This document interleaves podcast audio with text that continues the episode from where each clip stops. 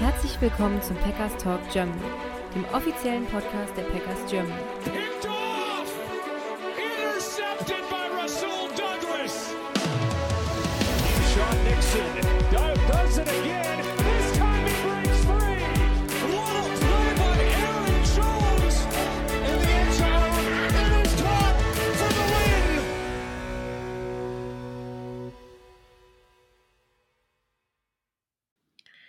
Herzlich willkommen zum Packers Talk Germany Folge 266 zum Enemy Territory und ja, wir sind an dem Punkt, es ist Playoffs und wir spielen gegen die Dallas Cowboys am Sonntag um 22.30 Uhr.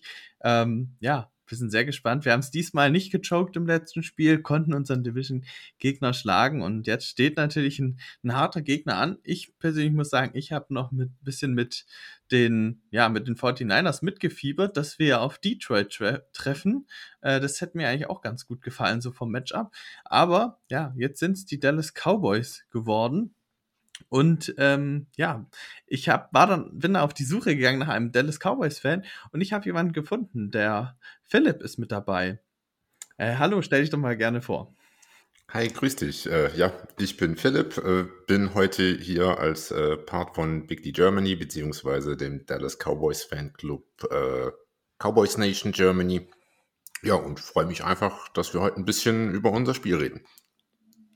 Genau. Ähm, bevor wir aber damit anfangen, ähm, haben wir natürlich auch immer so ein bisschen, wollen wir ein bisschen mehr über dich und der, Fa die Faszination zu Dallas wissen. Wie bist du zu, dem, zu den Dallas Cowboys gekommen und gibt es vielleicht einen Spieler, der dir da ganz besonders am Herzen liegt? Also, ähm, ja, gekommen, weiß ich nicht. Ursprünglich war das äh, durch, eine, äh, durch einen Bravo Sportartikel, ich glaube irgendwie so um das Jahr 2000, wo es glaube ich um Drew Bledsoe oder so ging, ich weiß gar nicht mehr, ist schon ewig her. Und irgendwie haben sich dann äh, bei mir immer schon Dallas-Teams manifestiert. Also ich weiß noch ganz früher, äh, was war das? NHL Live 2002. Da habe ich immer mit den Dallas Stars und Mike Bodeno gespielt. Äh, dann äh, Dirk Nowitzki bei den Mavericks. Äh, da war es dann nur logisch, dass dann die Cowboys das nächste Team werden, äh, das man folgt. Ja, ähm, so, so ein Spieler, der mich irgendwie immer begeistert hat, weiß ich gar nicht, weil es waren über die Jahre so viele. Ähm, was aber immer noch so, so, so ein Spieler ist, den, den ich heute noch vermisse, ist äh, DeMarco Murray. Auch wenn er nie so lang äh, bei uns war, aber irgendwie, äh, ja, der hat irgendwie einen besonderen Platz in meinem Herzen. Und als er dann zu Philly ging, das, das war nicht schön. Ja klar, dann auch noch zum Division-Konkurrenten, das ist natürlich dann nochmal doppelt bitter dann, das ist klar. Ähm, ja, ist auch mal interessant zu hören. Also ich hatte jetzt noch keinen Dallas-Fan oder wir hatten noch nicht so sehr oft gegen Dallas in letzter Zeit gespielt, deswegen auch mal interessant. Äh, Ich habe da zu dem Team weniger Connections als zu anderen Teams. Ähm, ja, dann gehen wir doch mal rein. Ähm, wie gesagt, ähm, Richtung Playoffs, äh, wie bei euch die Saison gelaufen ist. Ihr seid ja jetzt als Division-Sieger äh, reingekommen in die Playoffs, habt euch ja tatsächlich gegen die Eagles noch durchgesetzt ähm, auch weil die jetzt die letzten Spiele doch ziemlich stark geschwächelt haben. Und äh, ihr habt unter anderem auch gegen Detroit ein ganz enges Spiel gehabt, äh, was durch Schiedsrichterentscheidungen so oder so ausgegangen ist. Ähm, da möchte ich aber gar nicht so genau drauf schauen. Mich würde jetzt von dir interessieren, wie zufrieden bist du denn mit der Saison? Ist sie positiver verlaufen, als du gehofft, ge erwartet hattest? Oder ähnlich gut? Oder ja, wie unterscheidet sich der Saisonverlauf von dem, was du erwartet hast? Also ich würde sagen, rekordmäßig ist sie genauso gelaufen wie erwartet. Also ich habe vor der Saison gesagt, wir gehen mit 12-5 da raus. Ähm, ist so passiert. Von, von dem her ist äh, von der Seite da alles gut. Ähm, insgesamt war es dann aber doch so ein bisschen ein Auf und Ab. Also ich, ich weiß noch, als sich Trevor Dix verletzt hat, da äh, hat Ami Twitter durchgedreht und gesagt, um Gottes Willen, äh, Playoffs in Gefahr und, und, und. Ich habe damals gesagt, Darren Bland äh, ist our guy hat mega abgeliefert. Ähm, wir sind ein bisschen holprig gestartet, aber äh, ja, dann doch solide, bis es gegen die Cardinals ging. Ähm, das war dann auch nicht so schön. Ähm, dann ansonsten wieder überragend gespielt zwischendrin, äh, bis die Niners kamen. Das Spiel habe ich äh, auf einem Kreuzfahrtschiff gesehen in Amerika.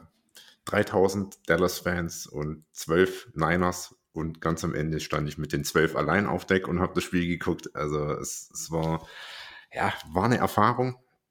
Ähm, ich glaube, es haben die wenigsten kommen sehen, dass wir jetzt wirklich noch äh, die Division gewinnen. Auch wenn die Eagles für mich eigentlich die ganze Saison nicht so überragend waren, wie es der Rekord vermuten hat lassen. Also ich weiß nicht, wie du das ähm, aus der Ferne gesehen hast, aber da waren halt Spiele bei gegen die Jets, gegen die Patriots, äh, gegen Washington. Ähm, da hätte man auf gut Deutsch auf, in jedem von den Spielen auf die Fresse fliegen können, hat sich immer noch mit Glück irgendwie dann äh, den Sieg geholt. Und ähm, ja, Jalen Hurts, solide, mehr auch nicht. Ähm, da hat sich Meinung, meine Meinung nicht geändert. Ähm, man hat dann einfach dieses Jahr gesehen, dass wenn er keine OC-Hilfe hat, dass er dann doch einfach seine Limitierungen hat, aber dass jetzt der äh, Downfall so krass kommt am Ende, ich glaube, was waren es, vier oder fünf Spiele verloren im Dezember, Ja. ähm, was uns dann sehr geholfen hat. Äh, ja, für die Eagles nicht so schön, für, für Dallas super, weil ähm, man muss auch ehrlich sein, Dallas hat dieses Jahr zwei Seiten gezeigt. Zu Hause sind wir mega stark. Ähm, auswärts können wir aber eigentlich gerade zu Hause bleiben. Das lohnt sich nicht. Und von dem her war es, glaube ich, äh, ganz wichtig, dass wir da einfach ähm, mindestens ein Homegame jetzt haben. Weil ich glaube, auch in, in Lambeau wäre es nicht so schön für uns gewesen mit der Kälte und so weiter. Also da, da bin ich jetzt schon froh, dass sich das zum Ende der Saison zum Guten gewendet hat. Ja, du, du hast jetzt gerade die Eagles angesprochen, da möchte ich eigentlich gar nicht so genau drauf eingehen, aber ja, ähm, ich fand die am Anfang eigentlich relativ stark. Ich glaube auch, dass die einen recht kompletten Kader haben, zumindest in der Offensive. Aber du hast schon angesprochen, es ist, er brau, äh, Jane Hurts braucht halt auch ein bisschen Hilfe ähm, vom Coaching-Staff und ja, da hat es doch sehr gemangelt in dieser Saison und er ist doch relativ eintönig geworden und er kam halt viel über seinen Rushing-Upside und das ist halt natürlich ähm, ja, in dem Fall ein bisschen problematisch gewesen hinten raus. Und ja, da wart ihr einfach dann über die gesamte Saison auf jeden Fall stabiler. Aber du hast natürlich au- aus angesprochen die Heim- und Auswärts-Geschichte.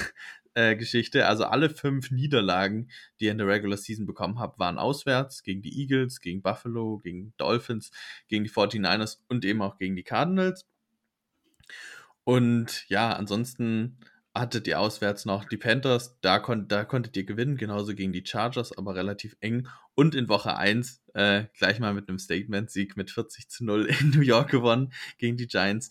Ähm, ja, also da diese zwei Seiten, das ist auch was, wo ich ein bisschen, ja, was ich dich fragen wollte, wie du das siehst, weil zum Beispiel jetzt auch im Downset Talk Podcast wurde das jetzt schon häufiger angesprochen, ob du es auch wirklich so empfunden hast, dass, also macht das wirklich was mit dem Team, dass es heim oder auswärts ist, oder ist es einfach nur, ja, ich sage jetzt mal blöder Zufall? Also ich glaube nicht, dass es Zufall ist, weil dafür ist es einfach zu offensichtlich, dass es da eine Diskrepanz gibt. Und also ich habe dieses Jahr äh, das Spiel gegen die Patriots live äh, in Dallas verfolgt und das war einfach Wahnsinn. Das von der ersten Sekunde an ähm, war da überhaupt kein Zweifel, wer da als Sieger von Platz geht.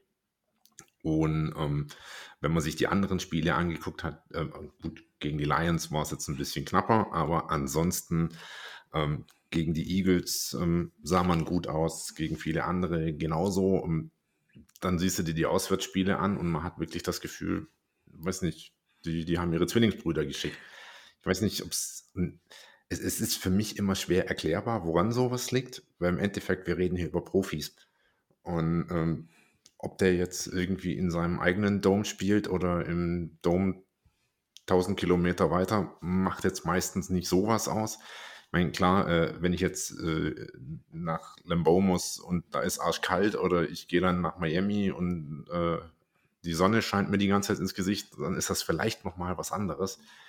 Aber ähm, ja, jetzt gerade gegen Buffalo, das waren eigentlich Bedingungen, die für die Cowboys noch okay waren. Und, und trotzdem kriegst du da äh, dann so einen drauf. Gegen Miami war es eigentlich auch gut, wie es temperaturtechnisch war. Deswegen, da, da muss irgendwie ähm, ja, mental irgendeine Blockade sein. Ich glaube nicht, dass sich da im Coaching groß was ändert. Ähm, ich meine, da sind die alle lang genug genug äh, im Geschäft, aber irgendwie scheint es da tiefergehende Gründe zu geben, die kein Mensch weiß, aber zu Hause ist halt doch am schönsten. Ja, das, äh, das würden wahrscheinlich äh, einige Texaner unterschreiben, sage ich jetzt mal.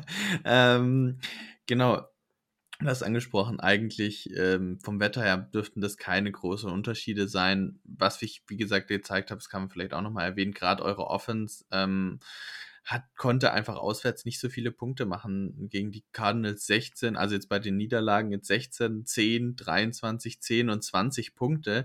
Äh, wenn man euren, ich habe jetzt den Saisonschnitt nicht dabei, aber wenn man euren Saisonschnitt anguckt, dürfte er über 30 Punkte liegen. Ähm, Gerade auch mit einem 45er Punkte Spiele und da sieht man halt natürlich dann schon eine, eine große Diskrepanz. Ja, ich möchte jetzt auch nicht das Thema zu hoch hängen, weil ihr spielt ja tatsächlich auch zu Hause und es würde auch in der nächsten Runde, falls ihr eine Runde weiterkommt, würde nochmal ein Heimspiel anstehen, ähm, weil ihr ja zweiter Seed seid. Das dementsprechend äh, habt ihr dieses Problem bis ins Conference äh, Championship Game erstmal nicht.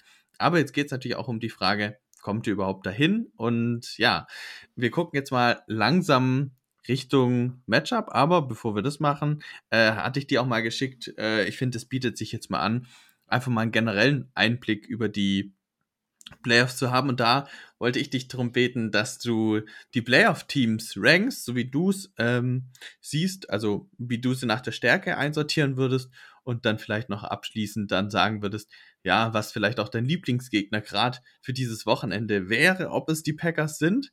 Ähm, wie gesagt, wir wollen es jetzt nur NFC machen, kannst natürlich die AFC gleich auch noch dazu machen, aber für uns jetzt primär wichtig die NFC-Teams, die sage ich nochmal für alle Hörer, ähm, sind die 49ers, die Cowboys, die Lions, die Buccaneers, die Eagles, die Rams und die Packers. Wie sortierst du diese sieben Teams ein? Ja, also ich habe gerade auf meinen schlauen Zettel geguckt und äh, ich glaube, ich muss ihn sogar noch mal verändern. Ähm, ich fange mal an. Also ich hatte äh, die Bucks auf sieben. Ähm, sehe ich nach wie vor äh, mhm. so, weil die NFC South, das ist halt irgendwie so, ja, was, was kann man da Nettes drüber sagen? Also, ähm, die, die können froh sein, da, dass die da einen in die Playoffs schicken müssen. Also, es war ja wirklich grausam zum Angucken.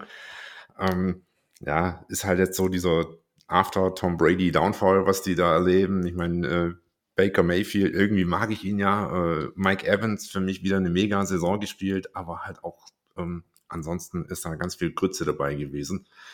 Deswegen, äh, die, die müssen an sieben. Ich hatte ursprünglich die Packers an sechs. Ich muss mich aber korrigieren. Da gehören jetzt die Eagles hin. Ja. Äh, also, ähm, ich, auch mit ganz viel Wohlwollen, ich finde bei den Eagles einfach nichts, was die an fünf noch rechtfertigt. Ähm, der, der Kader ist mega talentiert. Äh, die haben viele Playmaker eigentlich drin, aber ich vorhin gesagt, Jalen Hurts ist, ist halt Jalen Hurts für mich, der, der einfach doch ähm, nicht in dieses Elite-Tier mit reinkommt, einfach doch eher so ein bisschen average ist. Jetzt ist der auch noch verletzt irgendwie an der Hand. Ähm, dann haben AJ Brown und äh, Devonta Smith beide Probleme. Ähm, wenn die alle nicht können, ja, wen hast du denn da? Also äh, dann könnte ich mir auch vorstellen, dass die Bucks dann äh, auf einmal doch noch eine Runde weiterkommen. Deswegen hat die Eagles an sechs. Ähm, die Packers habe ich persönlich äh, auf fünf mittlerweile. Mhm. Ich glaube, äh, da sage ich jetzt mal gar nicht so viel dazu, da kommen wir nachher noch zu. Ähm, an äh, vier habe ich die Rams. Mhm. Ähm, ich ich finde die Rams ein wahnsinnig spannendes Team dieses Jahr.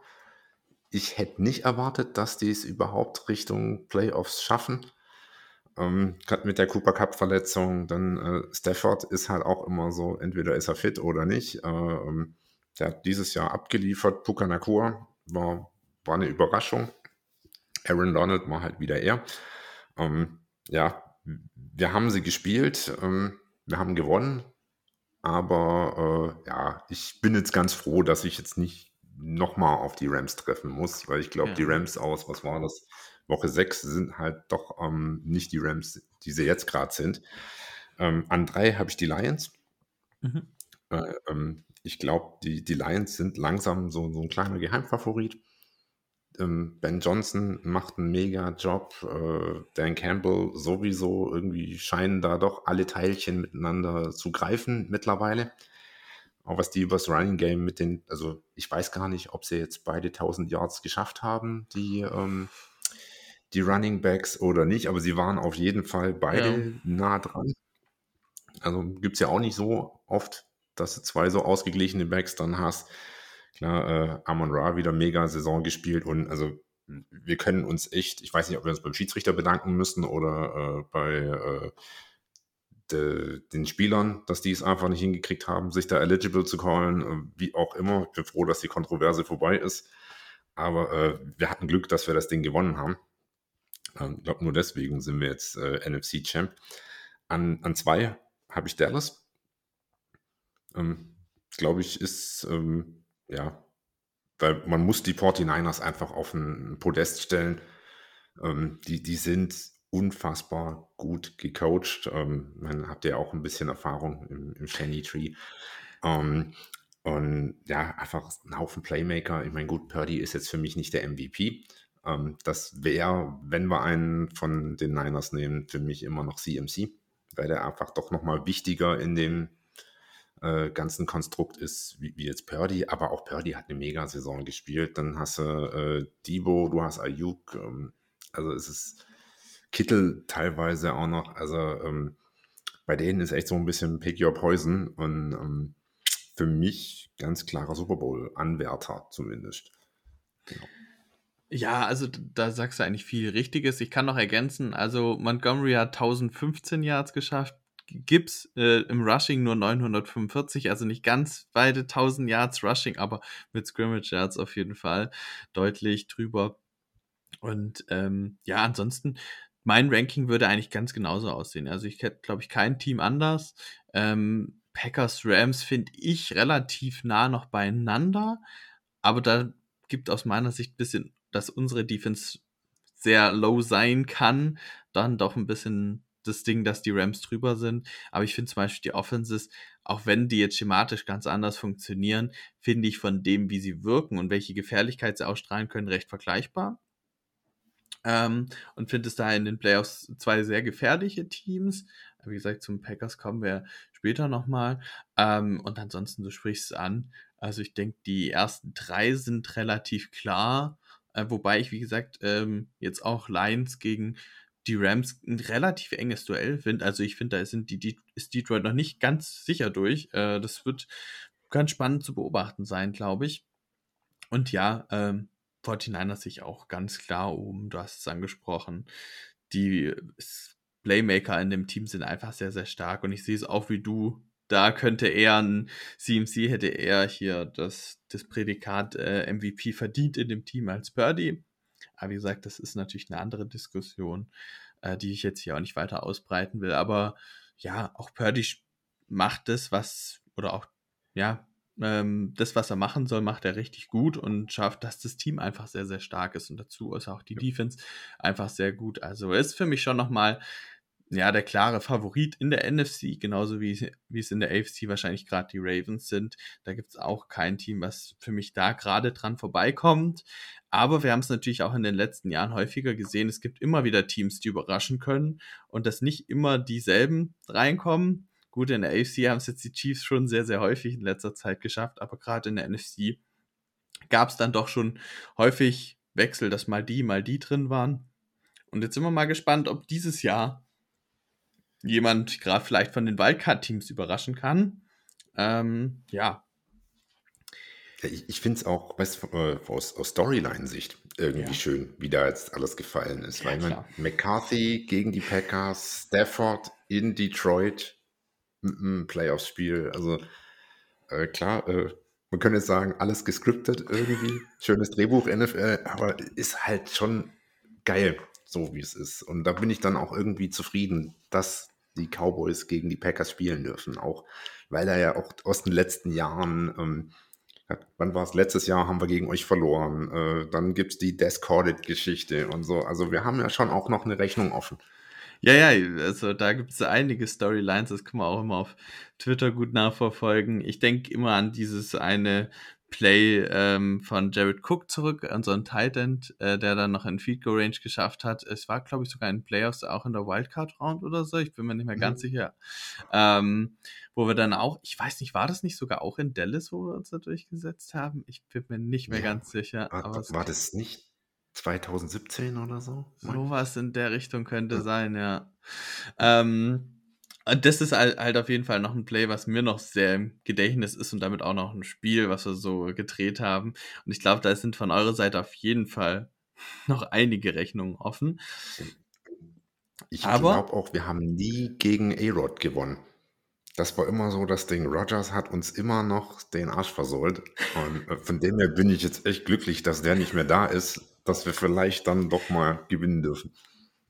Ja, äh, das, das kann auch gut sein. Also, ja, ich habe da jetzt keine Statistiken vorbereitet. Da bin ich jetzt äh, nicht so gut vorbereitet, muss ich ehrlicherweise zugeben. Aber äh, könnte gut. Also ich kann mich an keine Niederlage gegen Dallas erinnern, aber wie gesagt, so oft haben wir gefühlt auch in den letzten Jahren nicht gegeneinander gespielt.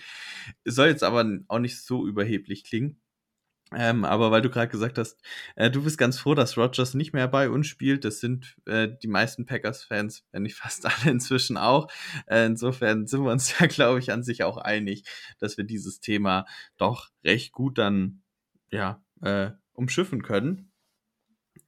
Ja, ähm, wenn du da zu den Playoffs nicht mehr hast, ich meine, ich weiß nicht, möchtest du noch über die AFC Playoffs groß reden, aber wie gesagt, aus meiner Sicht jetzt nicht so relevant. Nö, für mich auch nicht. Also ähm, im Endeffekt, ich glaube, am Ende Baltimore ist da klarer Favorit für mich. Die sind einfach, ja doch, seltsamerweise für mich, weil ich hatte sie vor der Saison nicht so hoch, ähm, doch äh, überragend gut. Also äh, macht schon Spaß, denen zuzugucken. Ich glaube, äh, mit den Chiefs muss man jetzt dieses Jahr wahrscheinlich nicht ernsthaft rechnen. Ähm, Dolphins ist so ein bisschen das, was die Cowboys auch sind. Auf der einen Seite gut, auf der anderen Seite verlieren sie halt gegen gute Teams gerne mal. Ähm, Bills sind so eine Wundertüte. Also irgendwo, ja. Ja, aber das ist schon ganz nett, was da abgeht, aber ich persönlich habe jetzt den Fokus mehr auf den NFC Playoffs. Ja, ich auf jeden Fall auch. Ich wollte äh, vielleicht nur dazu sagen, ich finde das auch da relativ ausgeglichene Playoff-Spiele. Ähm, und ich glaube, dass das, also klar, wie gesagt, die Ravens sehe ich ähnlich wie die 49ers in NFC auch klar vorne. Aber mich würde es jetzt auch nicht überraschen, wenn doch die Chiefs irgendwie reinkommen, weil sie sich doch gefunden haben. Jedes Team hat so seinen Upside, warum er plötzlich in den Playoffs zünden kann, außer vielleicht die Steelers, die ich da so ein bisschen außen vor lassen möchte. Aber auch ansonsten gibt es da gute Teams, die alle, alle aber klare Schwächen und Stärken haben und äh, die alle schon so ihre Probleme in der Saison hatten, was ja auch ein bisschen dazu geführt hat. Äh, geht, ist ja in der NFC ein bisschen ähnlich, dass es eben generell ein sehr schwieriges Jahr war Richtung MVP oder ja, ähm, ganz viele Fragestellungen noch ein bisschen offen sind, auch Coach of the Year und so weiter. Ja, ähm, aber wie gesagt, da möchte ich gar nicht mehr so groß drüber reden. Was ich mir jetzt noch überlegt habe, ähm, bevor wir in die Matchups einsteigen, beziehungsweise so ein bisschen als Hilfe der Matchups. Ich habe sonst immer gemacht, dass wir gesagt haben, okay, Stärken und Schwächen, das finde ich an sich auch gar nicht so verkehrt. Aber äh, ich möchte hier mal was Neues einführen. Ähm, das hatte ich dir jetzt auch schon im Vorfeld geschrieben. Du hast dir da schon ein paar Gedanken gemacht, glaube ich. Ähm, ich habe dir gesagt, ich möchte für jede Positionsgruppe, also Quarterback, Running Back, Wide Receiver, Tight End, O-Line, D-Line, Pass Rusher, Linebacker, Cornerback, Safety, Special Teams und da habe ich noch vergessen, Coaching Staff möchte ich auch noch haben. Also beziehungsweise Head Coach, kannst du überlegen, wie weit du das ausrollen willst. Ähm, genau, da hätte ich von dir gerne eine Punktzahl von 1 bis 5. Also 1 ist, oh, also ist wirklich eine große Schwachstelle, da geht gar nichts. 2 ist, ja, ist eine Schwachstelle, hat viele Probleme, aber man sieht Möglichkeiten, dass es da wieder bergauf gehen kann. Drei ist halt so durchschnittlich, bin ich mit zufrieden, ist keine große Stärke, keine große Schwäche. Vier, es ist schon eine Stärke, aber man sieht schon, dass es ein paar Punkte gibt, die man verbessern könnte. Und ja, fünf ist einfach, ja, ich bin top zufrieden mit der Positionsgruppe. Da gibt es eigentlich nichts, was ich noch verändern oder verbessern will. Die Spieler haben eine Top-Saison gespielt ja genau, dass du mir jetzt einfach gerade mal in der Offense, wir gehen jetzt eine Position nach der anderen durch, ähm, so die Punktzahlen sagst und auch ein bisschen begründest, warum du die auf den jeweiligen Punktzahlen siehst. Und wir können gerne mit Dark Prescott ähm, auf Quarterback anfangen. Äh, da kann ich jetzt vielleicht noch dazu sagen, ist auch der Passing Touchdown Leader in der Regular Season gewesen vor Jordan Love mit, ich glaube, 36 Touchdowns. Mhm ähm, und war auch zwischenzeitlich, vor allem in der Mitte der Saison, so gut, dass er als Frontrunner irgendwo auf dem MVP zumindest bei einigen galt, äh, dann ein bisschen schwächer geworden. Ja, wie siehst du Doug Prescott und die Quarterback-Position? Ja, also ich hätte ja viel lieber über Cooper Rush geredet, ne? mein Hero. Nee. Ähm, nee. Also ähm, Dak, klar, für mich eine überragende Saison gespielt, muss man ganz ehrlich sagen. Also letztes Jahr äh, hat man ständig über seine Interceptions ähm, sich Gelaber anhören dürfen. Dieses Jahr waren es jetzt, äh, du hast gesagt, glaube 36 Touchdowns, 9 Interceptions, also äh, deutlich weniger wie ein gewisser Herr Allen zum Beispiel. Also er hat äh, doch den Turnaround geschafft. Für mich hat das äh, ganz viel mit dem Coaching zu tun gehabt. Also, äh, McCarthy und äh, Schotti äh, und OC Schottenheimer ähm, haben da doch äh, mit der Texaco Offense, glaube ich, äh, seine Stärken gut herausgestellt, seine Schwächen ordentlich kaschiert. Ähm, für mich ist das irgendwo eine 5. Aktuell wird es gesagt, also ähm, er ist im MVP-Rennen gewesen. Äh, sind wir ehrlich, es, es könnte sogar noch sein, dass das nach wie vor wird. Äh, weiß keiner, was da dann im Endeffekt ist. Wenn wir jetzt rein nach Zahlen gehen, ähm, finde ich, könnte man Lamar Jackson da überhaupt nicht mit reinnehmen nach Total Stats. Auf der anderen Seite, Lamar, wenn der nicht spielt, wer sind dann die Ravens? Also dann ist er auch wieder so ein bisschen ähm, entscheidend. Dak Prescott hat aber, ich glaube, ich sieben Viertel überhaupt nicht gespielt, wenn es reicht, dieses Jahr. Also er saß zu Hause äh, die meiste Zeit im letzten Viertel auf der Bank. Also dann wäre es interessant gewesen, was wäre da statsmäßig noch rausgekommen, wenn er wirklich noch durchspielen hätte müssen. Ja, aber äh, auf der Position, glaube ich, aktuell ähm, auch wenn einige Fans in Dallas der Meinung sind, Deck wird demnächst rausgeschmissen und Trey Lance übernimmt dann, ähm, ja, äh, glaube ich, gibt es kein drumherum Gerede. Das ist eine 5. Ja, also ich habe auch überlegt, wie ich es so sehe. Und ähm, ja, für mich spielt Doug Prescott äh, tatsächlich wirklich ja, eine MVP-mäßige Saison, zumindest im Verhältnis zu den anderen. In anderen Jahren hätte ich jetzt gesagt, wird es unter Umständen nicht reichen, wenn es einen starken Rogers, starken Mahomes oder was weiß ich gibt.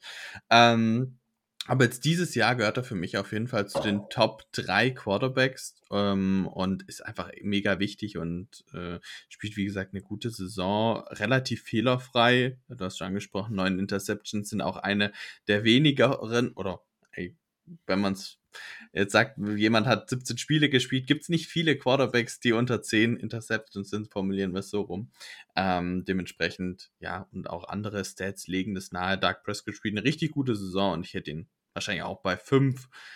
Hätte ich dir jetzt die Möglichkeit gegeben, 4,5 zu geben, könnte man sich auch über 4,5 diskutieren oder sowas. Weiß ich nicht, wie nah man ihn an perfekt nimmt. Das, das ist ja auch immer die Frage, wie man dann die einzelnen Tiers interpretiert. Aber ich denke, so in der Richtung passt auf jeden Fall schon.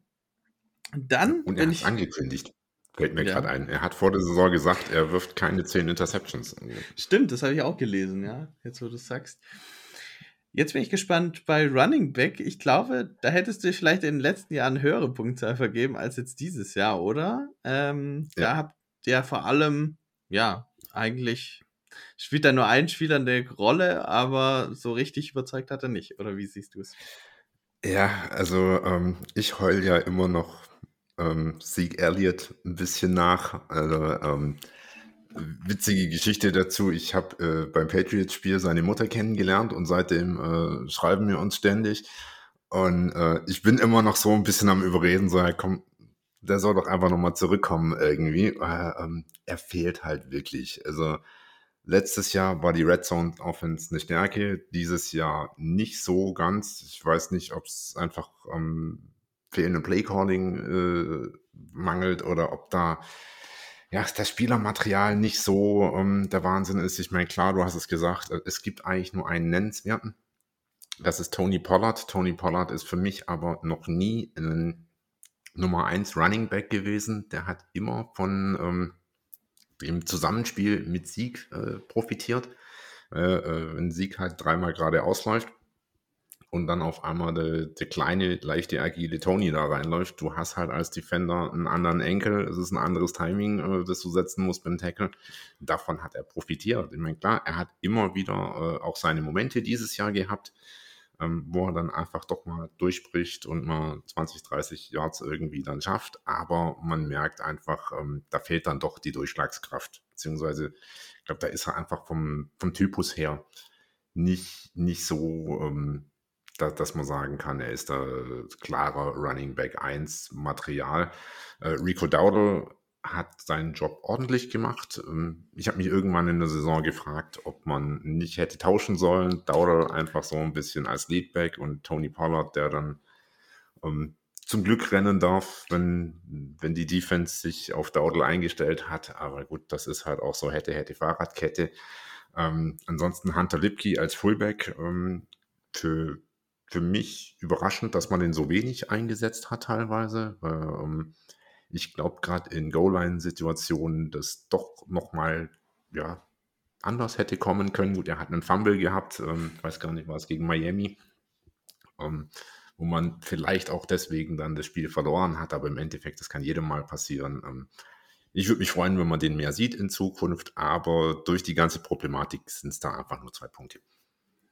Ja, also vor der Saison war ja so euer äh, Everybody's Darling auch irgendwie Deuce Swan, so euer gedrafteten Running Back. Da gab es ja auch, ähm, ich weiß gar nicht, welche Runde äh, habe ich jetzt Sechste. gerade. Sechste, genau. Ähm, da gab es ja auch mehrere Stories mit Jerry Jones und so weiter. Ähm, und er sah ja, glaube ich, in der Preseason gar nicht so schlecht aus, ist aber halt sehr, sehr klein, wenn ich es noch richtig in Erinnerung habe. Ja. Und der wäre natürlich auch kein Leadback in dem Sinne, aber er steht am Ende bei 40 Yards, glaube ich, jetzt über die Gesamt, also Rushing Yards über die Saison und auch Receiving sehe ich gerade. Das, da hätte ich schon ein bisschen mehr erwartet als das nach dem Ja. ganzen Preseason-Hype. Gerade wenn es bei den Ja, Running Backs nicht so läuft, aber Es, es ist halt, wie du sagst, Preseason-Hype. Und ich Ja. glaube, bei Deuce Vaughn, also hört sich jetzt gemein an, aber für mich war das einfach so ein ja, äh, Marketingopfer irgendwo. Das hat sich gut verkaufen lassen, weil sein Vater irgendwie im, im Scouting-Bereich ist. Und dann hat man da ein schönes Video für Instagram und sonst wie machen können. Aber sind wir ehrlich, das haben wir irgendwie alle gewusst, dass der Zwerg äh, dann, dann da doch nicht, nicht so durchsteigen kann. Ich meine, klar, man hat sich vielleicht mal gewünscht, wäre natürlich eine viel gut Story gewesen, aber ähm, das ist ähnlich wie, äh, weiß ja auch noch, Moritz Böhringer äh, Ja, gedraftet von den Vikings. Also klar war das irgendwie eine geile Story, aber sind wir alle ehrlich, wir haben doch gewusst, das wird nichts. Obwohl Mobo ein toller Typ ist. Ich mag ihn. Und was er in Schwäbisch Hall gemacht hat, auch alles top ist. Aber ähm, da fehlt halt ein bisschen was. Und das war halt beim Deuce Vaughn war das auch so. Vielleicht hätten wir da noch ein paar Gadget-Plays irgendwie rausziehen können, aber ähm, vielleicht wird da auch noch was nächstes Jahr. Aber aktuell war das nicht mehr als eine Draft-Story. Ja. Ähm, ja, dann haben wir, glaube ich, die Position gut abgearbeitet. Ähm, kommen wir zu den Wide Receivern. Da ist es jetzt natürlich so, wenn ich dich nur nach CD Lamb gefragt hätte, glaube ich, wäre ich mir sehr sicher, welche Punktzahl du ihm gegeben hättest. Aber jetzt beim ganzen Wide Receiver Core bin ich gespannt, äh, was du kommst. Ja, also ich bin maßlos enttäuscht von CD Lamb. Die 2000 Yards hätte eigentlich schon schaffen müssen. Nee, also ähm, Lamb, überragender Spieler, muss man wirklich sagen. Äh, teilweise auch einfach so die Offense dieses Jahr in, in manchen Spielen. Da, da gab es nicht viel anderes. Ähm, ich glaube, es war auch gegen Miami, wo er dann zwei Viertel gar nicht mehr angeworfen worden ist. Und genau in den zwei Vierteln ist einfach auch offensiv gar nichts passiert. Ähm, da hat man wirklich gesehen, wie wichtig äh, der für Dallas und die Offensive ist und äh, ist halt auch Dax Go-To-Guy. Aber klar, ähm, er ist nicht allein. Ähm, Brandon Cooks am Anfang hat der Motor ein bisschen gestottert. Er ist dann aber auch ordentlich ins Laufen gekommen. Und ich glaube, so wie, wie er eingesetzt wird jetzt, als, als immer wieder Big Play-Maschine, ähm, der einfach mal zwischendrin äh, einen langen Pass fängt und äh, dann mal wieder gut für einen Touchdown ist, ist komplementiert CD Lamp einfach wahnsinnig gut.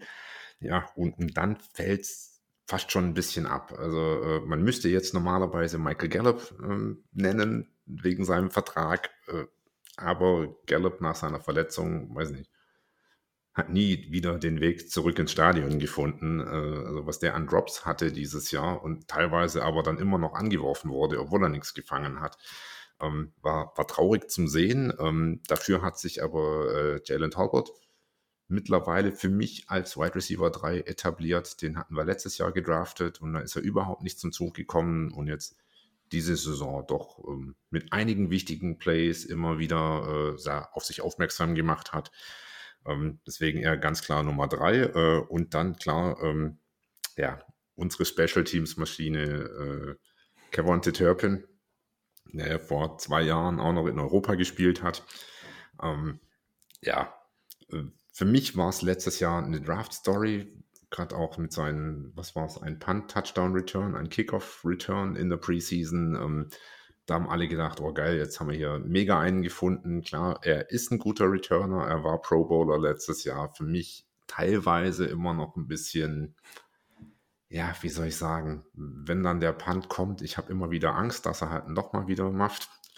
Da ist er immer für gut. Ähm, er hat aber auch dieses Jahr bewiesen, dass er äh, im Running Game ganz gut eingesetzt werden kann, dass er auch mal einen Touchdown fängt und ähm, ja, mehr ist wie jetzt nur dieser reine Gadget-Player. Ähm, deswegen bin ich da mit ihm mittlerweile auch äh, deutlich zufriedener wie letztes Jahr. Ich habe der ganzen Positionsgruppe eine 4 gegeben. Okay. Weil gerade, du hast schon angesprochen, gerade auf gerade der Depth hinter Lamp war jetzt vielleicht nicht ganz so überzeugend für mich, also als Außenstehender, ohne jetzt tief drin zu sein. Ähm, ja, und du, du hast ja angesprochen, äh, Cooks auf jeden Fall in den letzten Wochen deutlich stabiler und nochmal besser gewesen. Äh, sonst wäre es bei mir wahrscheinlich auch etwas, äh, etwas tiefer gewesen, vielleicht eine 3 so insgesamt. Ähm, aber wie gesagt, der hat sich ein bisschen gefangen.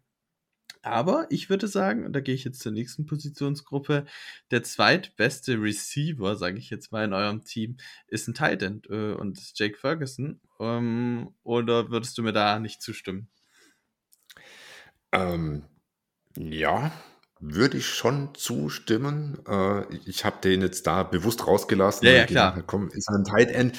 Ähm, mega Entwicklung. Also man hat es letztes Jahr schon gesehen. Ähm, dann ist äh, Schulz nach Houston gegangen und damals habe ich noch gedacht, hm, kommt das nicht zu früh, dass man äh, Fergie da direkt äh, so in den Fokus stellt. Aber ich glaube, er hat dieses Jahr bewiesen, dass er ja für mich mindestens Top 5 Titan Material ist. Also ähm, klar, manchmal ja noch ein bisschen ungestüm. Das hat sich durch die ganze Saison durchgezogen, dass da immer äh, Vollstart Penalties kamen äh, von Ferguson und ich denke, bleib doch einfach mal stehen und wart. Ähm, also wenn du in jedem Spiel eine hast, das ist einfach ja. zu viel. Ähm, aber ansonsten absolut verlässlicher Receiver. Ähm, ich ich habe seine Zahlen auswendig gar nicht im Kopf, aber er war halt immer da, wenn er gebraucht wird. Äh, Hürdeln mag er ganz gern. Also er hat auch ein paar äh, Defender dann übersprungen dieses Jahr. Ähm, dann hinter ihm ähm, mit, mit Hendershot, mit Schoonmaker, ähm, ja, solide ich habe kurz überlegt, ob ich Richtung 3 gehe, wegen Hendershot und äh, Schoonmaker, aber gerade auch Schoonmaker, ja, für einen Zweitrunden-Pick dieses Jahr einfach ja, nicht so im Fokus war. Habe mich dann aber doch äh, wegen Fanbrille für 4 entschieden. Ja, ist auch in Ordnung. Also wie gesagt, Ferguson hat äh, 71 Catches für 761 Yards und 5 Touchdowns sind solide Zahlen oder gute Zahlen. Der, die Top Titans, äh, ich habe jetzt gesehen, Kelsey hat, glaube ich, gerade die 1000 Yards äh, knapp verpasst. Äh, ähm, Kittle ist vor ihm, glaube ich, mit knapp über 1000 Yards. So was in der Richtung, also Richtung den besten Titans fehlt noch ein bisschen was rein, was jetzt die normalen Total Stats angeht. Ähm, aber ja, wie gesagt, äh, für mich auch ein guter Titan. Auf jeden Fall Top 10 wo man das dann genau rankt, müsste ich mir tatsächlich überlegen. Habe ich mir jetzt keine großen Gedanken gemacht. Ich finde es ein bisschen schade, dass Luke Schoonmaker bisher so wenig eine Rolle spielt, weil ich hat, fand den eigentlich im Draft-Prozess eigentlich sehr, sehr interessant und halt durch seine Allround-Qualitäten, weil er nicht nur ein Receiver, sondern eigentlich auch ein Blocking was machen kann, fand ich ihn durchaus interessant und fand es auch einen guten Spot, quasi zu sagen, okay, wir haben Schulz verloren, wir haben Ferguson, der jetzt quasi die Rolle dann ein bisschen übernehmen kann und mit Schoonmaker noch ein spannendes Talent dahinter und natürlich noch Hendershot. Fand ich eigentlich eine ganz gute Kombination bei euch und hat sich eigentlich auch so bewährt, finde ich. Also deswegen würde ich auf jeden Fall gute Saison zustimmen. Note 3 bis 4 finde ich echt in Ordnung, ja. Kann man gut machen. Dann haben wir noch eine Positionsgruppe in der Offense übrig, die Offensive Line, über die meistens nicht so viel geredet wird, außer sie ist besonders gut oder besonders schlecht. Ähm, findest du, man kann die besonders gut oder besonders schlecht einranken? Ich tue mich da bei euch dieses Jahr ein bisschen schwer. Ja, ich mich auch irgendwo. Weil auf der einen Seite, also Zach Martin, Klar. Future Hall of Famer, also äh, ich weiß gar nicht, wie viel, äh, was war es? Ich glaube, gab es irgendwann eine Statistik, dass der bis jetzt nur irgendwie, ich glaube, weniger False Starts oder Holding äh, Penalties bekommen hat, wie Pro Bowl Nominierungen oder so. Also ähm, Wahnsinnstyp. Ähm, ansonsten Biadasch auf Center ist, ist solide. Also auch gut, aber ist jetzt halt keiner, wo ich sage, wow, äh, sexy. Irgendwo äh, Tyron Smith, verletzungsanfällig ohne Ende. Wobei dieses Jahr fitter wie sonst und wenn er gespielt hat, dann war er auch immer sehr, sehr gut. Mit Tyler Smith haben wir uns letztes Jahr äh, unseren Guard in der ersten Runde äh, gepickt, was sehr, sehr überraschend kam, glaube ich. Das hatte, ich glaube, in Deutschland, ich habe am Drafttag einen auf Twitter gesehen, äh, der gesagt hat, die machen das. Ähm, das war so ein, so ein normaler Fan. Ansonsten ähm, haben, glaube ich, alle irgendwie erwartet, es, es geht in eine ganz andere Richtung. Aber ähm, ist die, äh, die Zukunft auf der Position und dann ja Terence Steele. Mega Vertrag gekriegt, seit er den Vertrag gekriegt hat, grauenhaft. Man kennt es ähm, wie so häufig. Ja. Und dann ansonsten dahinter Juma Edoga, ja, wenn er gespielt hat, war, war solide, manchmal war es grausam. Ähm, also ich weiß, äh, gegen die Dolphins, da hat er zweimal vergessen, welche Position er spielt und hat dann Leute wegblocken wollen, die gar nicht da waren und hat dann aber äh, Nick Chubb komplett vergessen, dass er den eigentlich zu denken hat. Ähm, Brock Hoffman und TJ Bass ähm, waren letztes Spiel richtig gut, aber sind halt auch nur ähm, ja, solide. Und bei Dallas steht und fällt das Ganze eben mit, mit der Verletzungsanfälligkeit. Es ist wenig Tiefe da. Wenn sie alle fit sind, würde ich sagen, gehören sie zu den besseren Lines, ähm, haben da ordentlich ähm, ja, die, die, Mauer vor Dak Prescott aufgebaut. Wenn aber ein Puzzleteilchen fällt, dann fällt teilweise die ganze Wand in sich zusammen. Und aus dem Grund habe ich da auch nur drei Punkte vergeben. Ja, okay, ist in Ordnung. Also PFF hat die Dallas Cowboys auf Platz 8 im Offensive Line Ranking ähm, und noch einen kleiner Nachtrag zu Zach Martin, um einfach zu zeigen, wie gut er einfach ist. Er wurde 2014 in der ersten Runde gedraftet und hat seitdem fast jedes Mal einen Pro Bowl bekommen. Ich glaube auch dieses Jahr, nur 2020 hat er ihn verpasst. Ähm, aber was für mich eigentlich viel wichtiger ist als der Pro Bowl sind die All-Pro-Nominierungen weil die werden nicht nur aus Fanvotings zusammengestellt. Und auch da sechsmal First Team All-Pro, zweimal Second Team All-Pro und auch in das NFL 2010 All-Decade-Team hat das geschafft. Also einfach wahnsinnig stark. Also wirklich, wie du schon gesagt hast, Future Hall of Famer und das wird nicht mal knapp sein. Der ist einfach fast schon eine Legende auf Guard äh, in diesem Jahrzehnt. Also das ist wirklich ein brutaler Spieler und hat auch dieses Jahr einfach auch eine saustarke Saison gespielt. Und der ist so euer Superstar, so auf jeden Fall in der O-Line. Aber schön auch drumherum zu hören, wie es so läuft. Ähm, vielleicht noch kurze Einschätzung. Würdest du sagen, die ist im Pass-Blocking oder im Run-Blocking besonders stärker oder schwächer? Oder würdest du sagen, da gibt es jetzt in der Offensive Line keine großen Unterschiede? Ähm, ja, interessante Frage. Habe ich mir so gar keine Gedanken drüber gemacht. ähm, aber im glaube, im Run-Blocking sehe ich sie schon ein bisschen, also gerade wenn es gegen Deck geht, sehe ich sie schon stärker wie gegen Pass. Ja. Das auf jeden Fall. Gut, jetzt sind wir auf der Offensive-Seite und jetzt nutzen wir mal die Chance und gucken tatsächlich mal wirklich aufs Matchup, äh, jetzt auch mit den Packers mit reinbezogen. Ähm, ich weiß jetzt nicht, wie viel du Packers geschaut hast, aber ja, würdest du der These zustimmen, wenn ihr uns schlagen wollt, muss es über einen Pass und über äh, Deck und CD Lamp gehen? Oder siehst du in dem Spiel, weil wir keine starke Run-Defense haben, auch über einen Run eine Möglichkeit, uns zu schlagen? Ähm, bin ich echt gar nicht so sicher, weil äh, ich habe es mir vorhin noch überlegt und ich dachte, gut, also die, die Run-Defense der, der Packers, die, die war letztes Jahr auch schon nicht so gut. Ähm, ich habe vorhin gesehen, ich glaube, ich war letztes Jahr bei euch auch schon im Podcast ähm, zu dem Thema und habe da nochmal so meine Notizen durchgeguckt und da ging es dann auch drum, ja, äh, Outside Runs und, und sonst wie. Und ich glaube, in dem Spiel haben wir gar keine großen Outside Runs dann gehabt.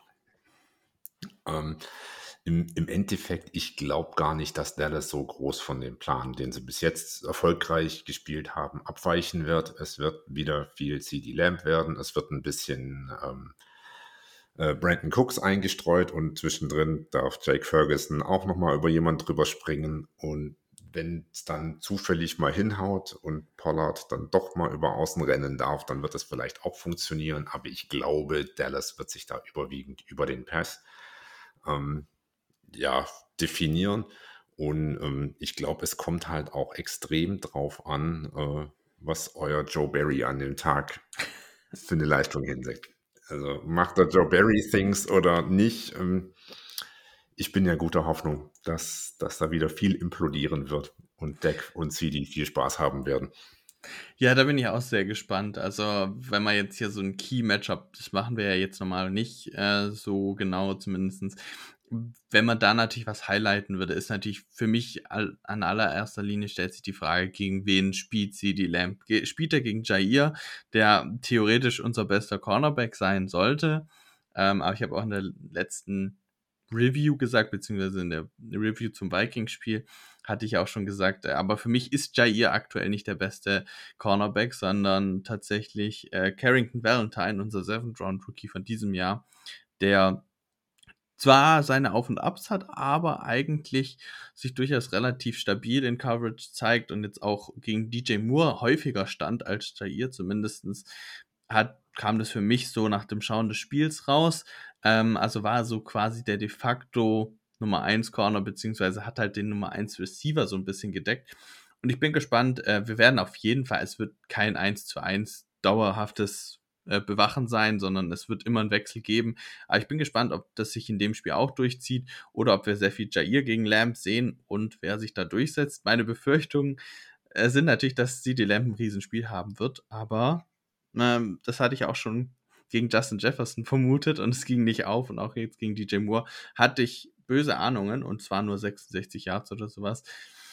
Sind wir mal gespannt. Also die Defense, äh, da kann man nicht so wirklich was predikten bei uns, was da passiert. Äh, aber das wird auf jeden Fall, wir kommen später noch zum Fazit, aber für mich ist das auf jeden Fall der Netbreaker, weil ich glaube, unsere Offense ist solide genug um abzuliefern. Aber die Defense wird halt einfach, wenn die gut ist, dann haben wir eine Chance. Und wenn die so spielt wie gegen die Panthers, dann wird es, glaube ich, nichts. Da kann unsere Offense machen, was sie will. Dann wird es einfach zu viel. Ähm, aber ja, so viel mal an der Stelle. Schauen wir jetzt mal auf die defensive Seite. Auch da gehen wir wieder weiter mit unseren Punkten. Ähm, du kannst gerne entscheiden, ob du bei den Safeties oder bei der D-Line anfangen willst. Ähm, sag gerne. Was dir lieber Ja, also ich, ich glaube, die die D-Line habe ich jetzt relativ kurz. Die mhm. kriegen einfach nur drei Punkte. Ähm, die sind solide. Ist jetzt nichts äh, sonderlich Gutes, ist nichts sonderlich Schlechtes. Also man hat gemerkt, einen Hankins brauchen wir, gerade gegen den Run. Wenn der nicht dabei ist, ähm, die Bills, die haben mit uns Bullyball gespielt ohne Ende. Ähm, ganz wichtiger Typ. Ähm, ein, Osa Odigizua hat dieses Jahr wieder gezeigt, was er für ein Potenzial hat. Aber da ist halt auch noch viel Potenzial nach oben. Deswegen mache ich da kurz den einfach drei Punkte. Ja, da vielleicht nur einen Namen noch. Äh, Marcy Smith, den habt ihr in der ersten Runde, glaube ich, gezogen. Da habt ihr euch ja richtig erhofft, dass er so ein bisschen der Runstopper da wird und ja, die, die quasi Dominator in dieser Line wird. Und bisher ist das noch nicht geworden aus meiner Sicht. Glaubst du, da ist noch mehr Potenzial dabei, dass da noch was geht? Oder bis nach dem ersten Jahr schon so, ah, es war ein Flop-Pick, hätten wir wen anders holen sollen? Nee, ich, ich glaube schon, dass Marcy Smith Zeit braucht. Ähm, ich glaube, das, das gibt es auf der Position auch recht ja. selten, dass du äh, reinkommst und im ersten Jahr mega ablieferst. Es ist aber bei Marcy Smith auch schon so, ähm, der, dem, dem sein Spiel findet haut, äh, hauptsächlich statmäßig outside the numbers statt. Also ja. er macht die vielen kleine Dinge und also ich weiß noch, wann war das äh, in, in College-Zeiten, da hat er was gehabt, zwei Sex oder so und Leute haben gesagt, oh, macht er ja gar nicht, ähm, ist aber auch gar nicht sein, sein Ding. Also der, der ist für viele andere Sachen da. Ähm, und deswegen, ich, ich hoffe, er kommt, aber dieses Jahr war es einfach noch kein Faktor. Mm, ja. Nee, da geht, geht dann doch meine Ahnung oder so, meine neutrale Sicht so ein bisschen in die richtige Richtung. Freut mich. Dann gehen wir zu den Pass-Rushern und da taucht dann auch, äh, ja, euer bester Defensive-Spieler vielleicht auf mit Micah Parsons. Ähm, da bin ich jetzt gespannt, was du da gibst. Ja, also äh, im Pass Rush fünf Punkte. Ich glaube, Pass Rush ist wirklich das, was diese Defense ähm, ja so, ein bisschen definiert. Ähm, Parsons ist halt irgendwie so ein Unicorn, äh, den kannst du hinstellen, wo du willst an der Line. Er findet immer seinen äh, Pressure und seinen Weg Richtung Quarterback. Ähm, es ist jetzt, glaube ich, mittlerweile 42 Viertel her, seit er mal einen Holding Call gegen sich bekommen hat. Also äh, da wäre es auch schön, wenn, wenn das mal wieder äh, gepfiffen werden würde, vielleicht in den Playoffs. Ähm, da sieht man einfach, wie dominant der Junge ist. Ähm, hätte man, glaube ich, so nie erwartet vor zwei Jahren. Aber ja, der, der Junge ist die, die ganze Identität dieser äh, Defense. Dann haben wir dazu einen DeMarcus Lawrence, der äh, viel zu wenig Credit kriegt für das, was der da eigentlich jedes Spiel ähm, abreißt.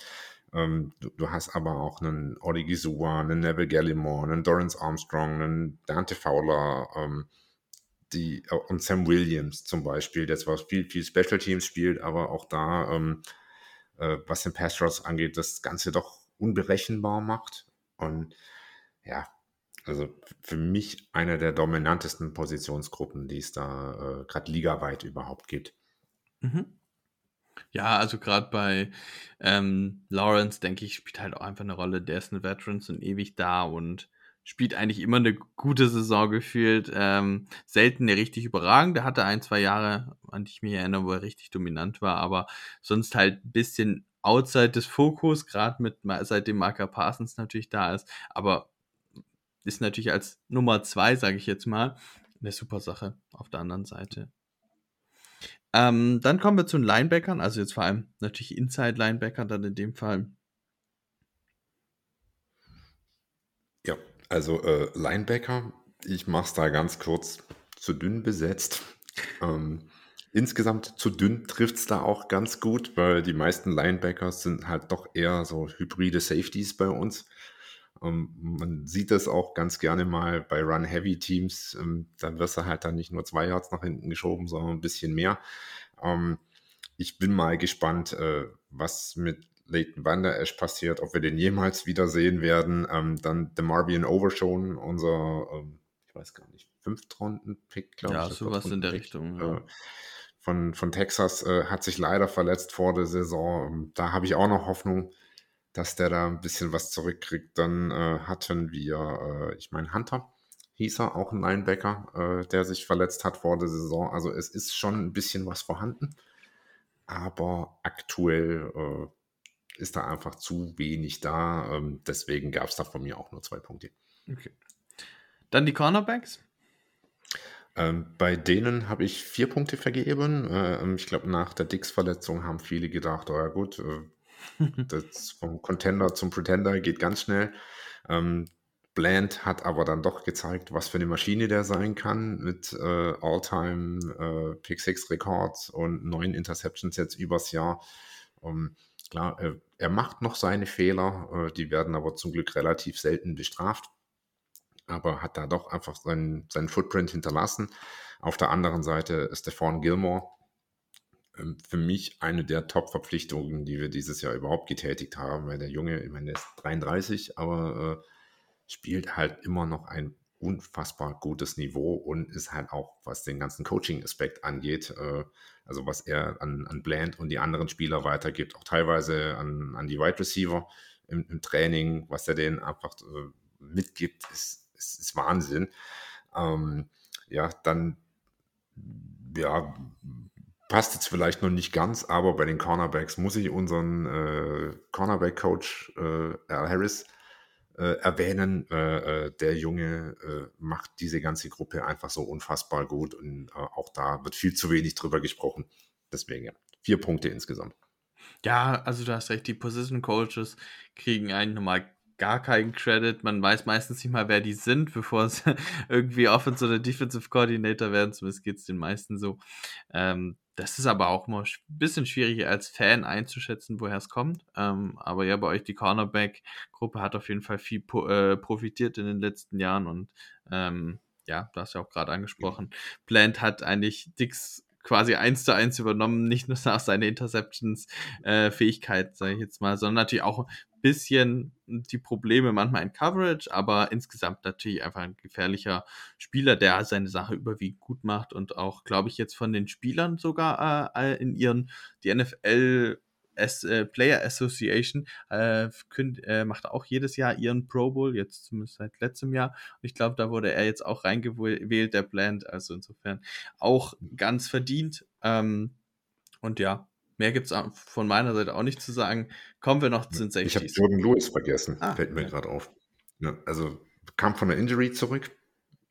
Ich dachte am Anfang, oh Gott, der hat wahrscheinlich mehr wie einen Step verloren, aber äh, der hat jetzt die letzten Spiele einige wichtige Plays gemacht, Interception im letzten Spiel. Äh, also da bin ich mal gespannt. Der könnte in den Playoffs auch noch wichtig werden. Okay, dann merken wir uns den Namen auch noch. Dann auf Safety jetzt zum Abschluss. Ja, Safety ist so, ja, eine 3, würde ich sagen. Also äh, Donovan Wilson, Malik Cooper, wahnsinnig wichtig fürs Spiel. Also äh, Dono ist da auch so ein bisschen ähm, der, der Playcaller. Defensiv ganz, ganz wichtig, äh, ja, für, für die Einstellung auf dem Platz. Das ist so ein bisschen die Seele äh, der Defense auch. Ähm, dazu Jaren Curse noch. Äh, Curse hat aber irgendwie doch ein bisschen was verloren dieses Jahr, ist nicht mehr so äh, überzeugend gewesen wie letztes Jahr. Ähm, dann haben wir äh, Israel Mokwamu noch dabei, den, den ich irgendwie geil finde aber man, man sieht ihn halt auch viel zu selten. Ja. Das ist halt auch so, so ein Special Teams Guy. Deswegen, da ist viel Schatten und viel Licht dabei. Drei Punkte. Sehr solide. Gut, dann gucken wir mal kurz noch drauf, was, wie können die Packers die Dallas Defense angreifen, beziehungsweise wo bist du sehr optimistisch, dass die Packers nichts machen können, gerade im Hinblick Passing Game, Rushing Game, Running Game. Ja, wo siehst du da Möglichkeiten oder eben auch keine Möglichkeiten? Ja, es, es wird spannend irgendwo, weil, also, wir haben es ja vorhin schon drüber gehabt, äh, das Packers haben ja da doch auch so ein bisschen was aus dem Shiny Tree äh, dabei. Also, wenn ich es richtig im Kopf habe, so Motion und so, das mögt ihr. Das mögen wir aber nicht ganz so. und ähm, deswegen, ähm, ja, ich, ich sehe da teilweise schon auch Chancen im Passing Game. Ich sehe aber auch, ähm, dass äh, über die Running-Geschichte das dann laufen könnte. Wobei, das habe ich letztes Jahr auch gesagt, dass das Running Game uns richtig wehtun könnte. Und dann hat Aaron Jones so gar nichts gerissen. Also, ähm, es, es ist so ein Spiel mit, mit ganz vielen What-Ifs. Hm, ja, gut. Man kann aber dazu sagen, Aaron Jones ist gerade so heiß wie gefühlt noch nie in seiner Karriere. Dreimal in Folge ein 100 Yards Game, das gab's zum, äh, hat er bei den Packers oder hat er in der NFL noch nicht geschafft. Gab es auch in den Packers äh, History gar nicht so oft. Ich habe es jetzt gar nicht mehr ganz auf dem Schirm. Ähm, aber es ist auf jeden Fall ein seltenes Ereignis, dass ein Packers Running Back dreimal in Folge über 100 Yards macht. Ähm, und dabei halt auch wesentlich wichtig gewesen. Wir hatten da ja auch drüber gesprochen, die letzten Wochen aus Packers Sicht, wie wichtig er ist und welche, dass er die Packers nochmal auf ein ganz anderes Level heben kann. Und ja, die Passing Offense äh, ist auch einfach gefährlich. Und worauf ich immer achte, und du hast schon angesprochen, natürlich mit den Coaches, Matt LaFleur kriegt es unglaublich gut hin, gerade auch die Wide Receiver frei zu schieben und den Raum zu schaffen und dass sie die Speed dann auch ausnutzen können. Wir haben es von Jade Reed jetzt zum Beispiel dieses 56-Yard-Play oder sowas in dem Dreh war es jetzt gesehen gegen die Bears. Das ist einfach so ein Paradebeispiel, wo Reed plötzlich frei steht, seinem Cornerback entkommen kann und damit der Speed einfach übers halbe Feld rennt und den niemand aufhalten kann. Und das sind einfach gerade natürlich sehr hilfreiche Plays für einen First-Year-Quarterback und ja, da hilft natürlich einfach auch die immense Speed, die wir in diesem Team haben. Und wenn Christian Watson zurückkommt, der noch unser schnellster Spieler ist und einer der schnellsten der NFL, wird es, glaube ich, auch nochmal spannend. Also, wie siehst du die Möglichkeit, dass die Packer, äh, die Dallas Defense und gerade die Cornerbacks und Safeties diese Geschwindigkeiten der Packers Receiver covern können? Ja, und das ist so, ja, was soll ich sagen? Also auf der einen Seite, ich habe die ganz große Hoffnung, dass äh, der Pass Rush äh, Jordan Love da einfach so äh, unter Druck setzt, dass das Passing Game sich gar nicht groß entfalten kann. Weil, also John Love spielt die letzten sechs Wochen mal mindestens auf einem mega Niveau. Ähm, ich hätte erwartet, dass er sich gut macht, aber dass er sich so gut macht, ist dann doch äh, überraschend und freut mich aber auch für den. Ähm, du hast es gesagt, Jaden Reed ist halt echt ein, ein, eine kleine Speedwaffe. Ähm, da, da könnte ich mir vorstellen, dass der ein mega Spiel macht. Also bei äh, Watson und Daubs sehe ich es eher nicht. Den, die dürften wir wahrscheinlich äh, ganz gut unter Kont äh, Kontrolle haben, aber bei Reed, ähm, auch weil unsere äh, Passing Defense da oft so ein Boomer-Bust-Ding, also einen Ansatz hat, sehe ich schon auch, dass da brutal Gefahr ist. Also äh, ent entweder äh, kriegen wir es vorne an der Line schon in den Griff oder äh, Reed wird Spaß haben. Ja, und wir haben ja auch mit Wix und jetzt äh, Bo Melton auch neu dazu, auch nochmal Speed dahinter. Also wir sind einfach auch sehr, sehr breit aufgestellt, haben viele Möglichkeiten, um gefährlich zu werden. Und ich glaube, das ist für Defenses gerade echt schwierig, weil man nicht genau weiß, wer kommt jetzt auf einen zu. Du hast nicht diesen klaren Fixpunkt wie ein Adams oder ein Lamb, wo du weißt, wenn ich den cover, dann hast du von dem Passing Game schon gut was geschafft. Ähm, klar, Reed sieht gerade so aus, aber wenn der es nicht ist, dann sind die anderen vielleicht freier und das ist halt, das hilft denen gegenseitig auch enorm, dass wir einfach so eine unerwartet große Breite aktuell einfach auf dem Feld haben. Und da habe ich Heath noch gar nicht erwähnt, der so ein bisschen mhm. der sechste Receiver gerade ist.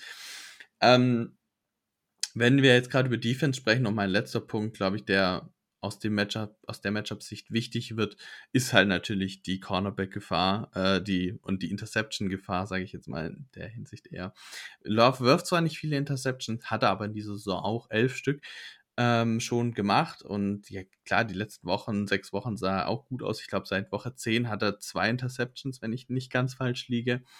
Oder sind es drei, sowas der Richtung auf jeden Fall. Also eigentlich nicht so anfällig, aber du hast schon angesprochen, ähm, gerade Bland spielt eine unfassbare Saison und ist äh, und auch gerade was Pick Six angeht und ist so selbstbewusst, was das angeht. Und das könnte halt natürlich eine Gefahr sein, weil ich glaube, wenn wir einen Pick Six oder sowas noch bekommen oder ja, da ein, zwei Interceptions runterfallen, ich glaube, dann wird es noch schwieriger, da irgendwas zu reißen, weil dann muss die Defense wirklich gut halten. Sonst, ja, wie gesagt, wenn wir, wenn unsere Offense auch noch Eigentore schießt, dann wird es echt richtig, richtig schwer, irgendwas zu holen. Genau, und ich glaube, also der, der beste Ansatz, den, den Green Bay haben kann, ist einfach Move the Chains. Ja. Ähm, ist mir jetzt gerade noch so gekommen, wo ich gedacht habe, die Dolphins haben das in Perfektion gemacht, die Lions haben das in Perfektion gemacht.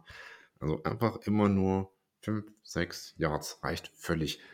Und da tut sich Dallas nämlich mega schwierig, wenn, wenn du nicht so dominant sein kannst, dass du das alles im Keim versteckst ähm, und du immer wieder dein First Down kriegst, dann äh, sind wir irgendwann so platt, da kannst du dann machen, was du willst.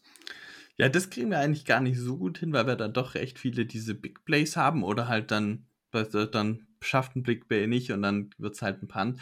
Aber wir schaffen es halt recht gut, die Zeit runterlaufen zu lassen. Und ich glaube, das könnte auch noch ein, ein wichtiger Faktor werden, zumindest aus Packers Sicht, damit es noch angesprochen wird.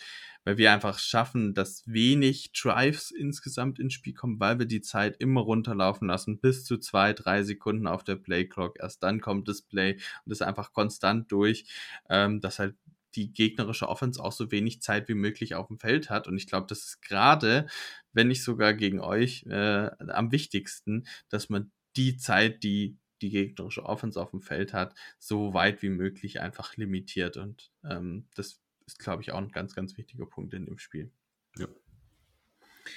So, dann kommen wir jetzt auch langsam. Wir sind jetzt schon bei einer Stunde, aber ich hoffe, es, ihr haltet es noch aus. Wie gesagt, jetzt, ich habe das jetzt mit den Punkten mal ausprobiert.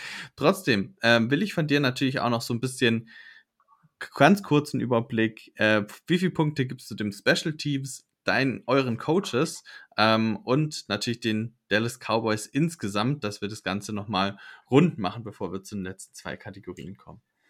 Ja, also dem Special Teams gebe ich vier Punkte würde ich mal sagen. Wir haben einen der besten, um das vorwegzunehmen, Special Teams Koordinatoren mit Bones Fazell äh, der ganzen Liga. Ähm, unglaublich guter Mann. Ähm, ja, ähm, man sieht, wir haben da mit Sam Williams, mit äh, Cavonte Turpin einfach auch ja, besondere Spieler. Aber klar, es ist immer auch noch ein bisschen ähm, Luft nach oben. Wir haben dieses Jahr uns da im Special Teams mit einigen äh, ja, dummen Flaggen dann auch noch selber in den Fuß geschossen. Deswegen gebe ich da mal vier. Und dann jetzt äh, Richtung Coaches geguckt. Ja, bei den Coaches, also äh, DC, Dan Quinn, geht nicht besser. Also klar, geht schon, aber da bin ich so zufrieden. Der, fünf Punkte, äh, OC Schottenheimer ähm, und Mike McCarthy, das ist ja so, so Ja. ein Ding bei denen quasi, weil äh, Schottenheimer äh, darf Gameplanen und dann äh, der äh, McCarthy darf es dann callen, äh, wobei ich glaube, Deck hat da mittlerweile auch ordentlich was mitzureden. Sah ich deutlich positiver, äh, wie glaube viele äh, Leute in Deutschland oder auch äh, Twitterlinge oder was auch immer, die sagen, oh Gott, Schottenheimer und äh, McCarthy zusammen, das kann doch nichts werden. Guckt, wie es in Green Bay war. Also McCarthy hat in Green Bay einen Super Bowl gewonnen, also irgendwas wird er da schon richtig gemacht haben. ähm, ja, äh, vier Punkte.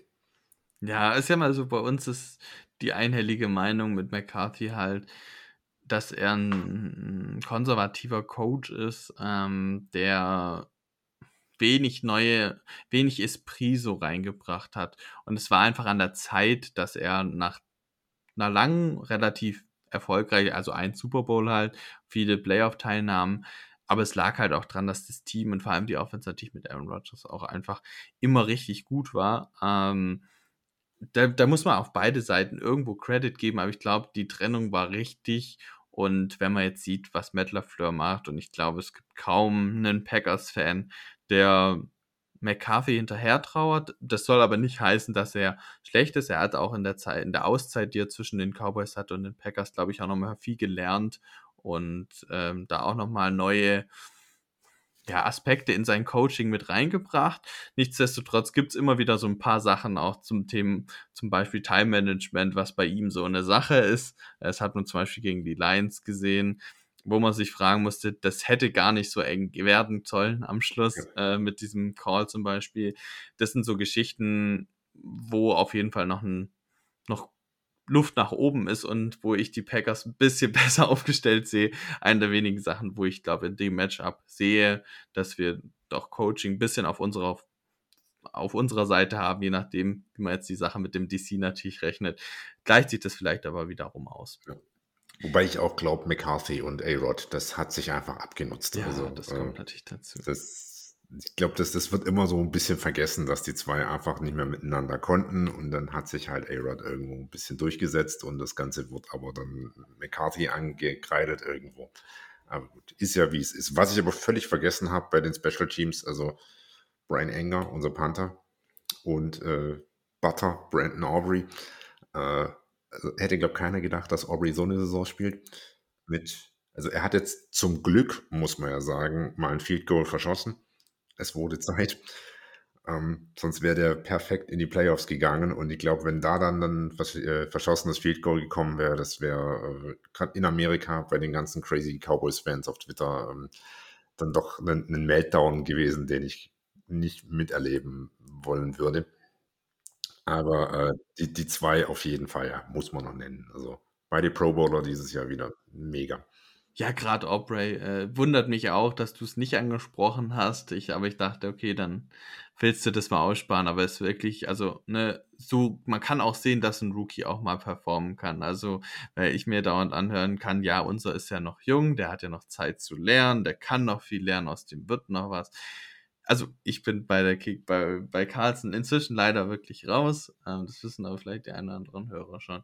Aber da habe ich einfach eine andere Haltung zu, zum Thema Kicker. Aber äh, ja, Aubrey auf der anderen Seite macht es halt auf jeden Fall, zeigt, wie, wie man es macht als Rookie und ist, du sagst es fast fehlerfrei. Ich weiß nicht, wie es bei Extrapunkten aussieht, ob wirklich gar nichts verschossen hat, aber es ist wirklich äh, nahe an Perfektion jetzt dran und das ist, also gerade für einen Rookie, eine absolut krasse Saison und das hätte ich auch nicht erwartet, muss ich sagen. Also ich habe mit dem Namen vor der Saison nicht groß was anfangen können, bis ich irgendwann gesehen habe, ach, ihr habt jetzt einen Rookie-Kicker. Also Na der Name ist mir gar nicht aufgefallen in den ersten Spielen, bis ich es irgendwann mal gehört hatte.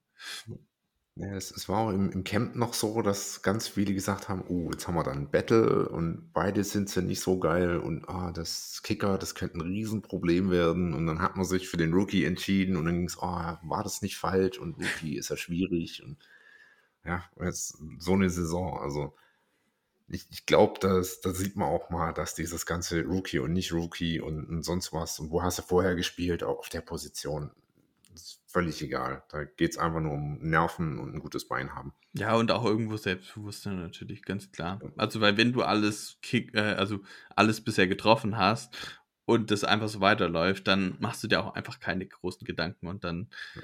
hilft es natürlich und auch weiter. Es, es, könnte natürlich auch in Dallas daran liegen, ich weiß nicht, ob du das weißt, wir haben äh, in, im Training Center haben wir einen Feed Goal, das um einiges schmaler ist. Also äh, sonst ist das, ich weiß nicht wie weit, drei Meter, vier Meter, fünf Meter, keine Ahnung, aber äh, ich, das Ding ist so schmal, also da passe ich, wenn du mich querlegst, passe ich da gerade so dazwischen mit 1,70 Meter. Also es ist wirklich eng. Und ich glaube, wenn du da jeden Tag auf dieses enge Ding knallst, irgendwann bleibt halt auch was hängen. Ja, also das muss man Jerry Jones lassen, was Trainingscenter angeht. Da hat er was hingeknallt, glaube ich, was echt, echt richtig gute Voraussetzungen gibt, um gut zu trainieren. Also das ja. muss man, die, obwohl ich ihn nicht besonders mag, auf jeden Fall ihm lassen. Ähm, ja. Dann kommen wir jetzt zum, ja, zum Fazit der, der Cowboys, aber auch natürlich dann irgendwo auch zum Fazit des Spiels. Ähm, aber äh, dafür, so weit sind wir noch nicht ganz, aber jetzt erstmal Fazit der Cowboys-Saison. Wie viel gibst du den Cowboys diese Saison? Sind es fünf Sterne oder ist es dann doch eher vier? Nee, es sind vier. Also fünf, weiß nicht, so, so besoffen kann ich nicht sein. um, ähm, da, da, da, fehlt wirklich einiges, gerade im Running Game und bei den Linebackern und, und, und. Und dann hätten wir auch gegen Arizona und gegen die Bills und so nicht, nicht so aussehen dürfen. Aber ich glaube insgesamt, äh, wir können zufrieden sein. Wir haben äh, gut was rausgeholt. Vielleicht ist ja dieses Jahr wirklich mal Auer hier. Und ähm, ja, so vier Punkte sind, glaube ich, da völlig in Ordnung. Gut, dann machen wir noch schnell unsere beiden Traditionen, Kategories hier quasi durch. Ähm, wir haben noch einen Player to Watch offen. Ähm, oder wir nennen es auch manchmal Unsung Hero, nochmal einen Spieler. Wir haben zwar jetzt wirklich gefühlt jeden Spieler mal genannt an der Stelle, aber was glaubst du, welcher Spieler könnte speziell in dem Spiel auf der offensiven und auf der defensiven Seite eine, eine Rolle spielen? Also auf der offensiven Seite könnte ich mir wirklich vorstellen, ähm, wie gesagt, Lamp lassen wir da weg. Ähm, Kann es für mich fast nur äh, Brandon Cook sein. Der, mhm. der wird, glaube ich, äh, gerade aufgrund mancher Joe Barry-Schwächen ähm, vielleicht da nochmal rausschwächen. Ähm, auf Defense-Seite, ähm, ja, ich meine, offensichtlich wäre jetzt wieder Micah Parsons oder ähm, Bland. Äh, wie heißt er? Bland, genau. Äh, ich glaube aber, dass es eher so ein bisschen Richtung Dante Fowler Jr. gehen könnte der dann über besondere Packages einfach nochmal ein oder andere Mal Richtung Jordan Love gehen darf. Ähm, ich würde auch äh, Damone Clark nicht außer mhm. Acht lassen. Äh, ja, der spielt meistens sehr solide und hat dann doch immer wieder richtige Runstops drin. Deswegen, das sind so meine zwei Player to watch auf der Seite. Gut, dann kommen wir noch zum Player-Pick. Du darfst den Offense- und Defense-Spieler aussuchen, den du gern bei den Cowboys hättest, wie gesagt, ungeachtet von Verträgen oder sonst irgendwas einfach. Wer, wer am besten aus deiner Sicht zu den Cowboys passen würde? Ja, also ähm, da muss ich mit Aaron Jones gehen auf der offensiven Seite. Äh, also äh, vielleicht könnten wir auch in der O-Line irgendwas machen, aber da bin ich ehrlich, die, die kenne ich einfach zu wenig. Ähm, aber äh, wir brauchen einen Leadback und äh, Aaron Jones ist jetzt kein schlechter. Ja. Den, den würde ich da schon gerne mit seiner Oakley-Brille auch bei uns sehen. Ähm, auf der defensiven Seite äh, ist es für mich Rashan Gary. Ähm, Finde ich unglaublich toller Spieler. Ähm, immer schön Richtung äh, Quarterback auch orientiert, bringt da unglaublich viel Druck und ähm, ja, äh, ich weiß noch, als er gedraftet worden ist, da, da sah das einfach so unglaublich nett aus, wie der mit seiner riesen schwarzen Brille äh, in dem Raum saß ähm, und einfach rumgeheult hat. äh, Emotionen gezeigt hat. Ist jetzt auch schon, glaube drei Jahre her oder so, ne? Kann das sein? Mhm. Ja, vier, glaube ich, müsste es sogar sein. Vier, ja. Dann, dann war ich damals in, ja, da war ich in Atlanta und äh, in der Sportsbar und habe das gesehen und wir fanden das alle toll irgendwie. Und ähm, ja, sympathischer Kerl, äh, den hätte ich gern. Ja, wir haben ja mit dem verlängert und seitdem wir verlängert haben, sind wir nicht mehr ganz so zufrieden. Er hat ein bisschen geschwächelt die letzten Spiele, aber vielleicht kann er sich gerade für dieses Spiel sein bestes Saisonspiel oder zumindest sein bestes Saisonspiel seit den letzten Spielen rausholen. Das wäre auf jeden Fall sehr, sehr wichtig. Und damit kommen wir auch so noch mal ein bisschen auf das Fazit, jetzt gerade aufs Matchup bezogen. Ähm, wir haben jetzt in der Folge weniger über das Matchup gesprochen, aber ich hoffe, es war trotzdem interessant. Ähm, aber jetzt, das machen wir gleich nochmal am Schluss, wenn ich abmoderiere. Jetzt Richtung Matchup, also ich denke, es gibt schon mit den Cowboys einen klaren Favoriten, aber wen siehst du vorne ähm, und wie sehr siehst du ihn vorne? Und natürlich auch gerne mit Ergebnistipp, das wir sonst doch jede Folge machen. Ja, also äh, ich glaube, wer jetzt von vornherein sagt, oh ja, die Packers sind hier klarer Favorit Ja. und hat nicht so Ahnung. Ähm, auswärts wäre es vielleicht so gewesen, dass ich die Packers leicht vorne gesehen habe. Zu Hause, ähm, ja, geht nicht anders. Es wird ein hoffentlich klares Ding für Dallas werden. Ähm, ja, wenn, ich freue mich, wie gesagt, über das Spiel. Ich glaube, ähm, dass Dallas die 30 Punkte äh, knacken wird. Ähm, Jordan Love wird aber auch den einen oder anderen Punkt äh, aufs Brett zaubern dürfen. Ich glaube, am Ende wird es ein 31-20 für die Cowboys. Ja, also ich, ich glaube, die Range, was passieren kann, ist relativ groß. Also ich glaube, die Packers Offense kann zwischen 20 und 35 Punkten machen.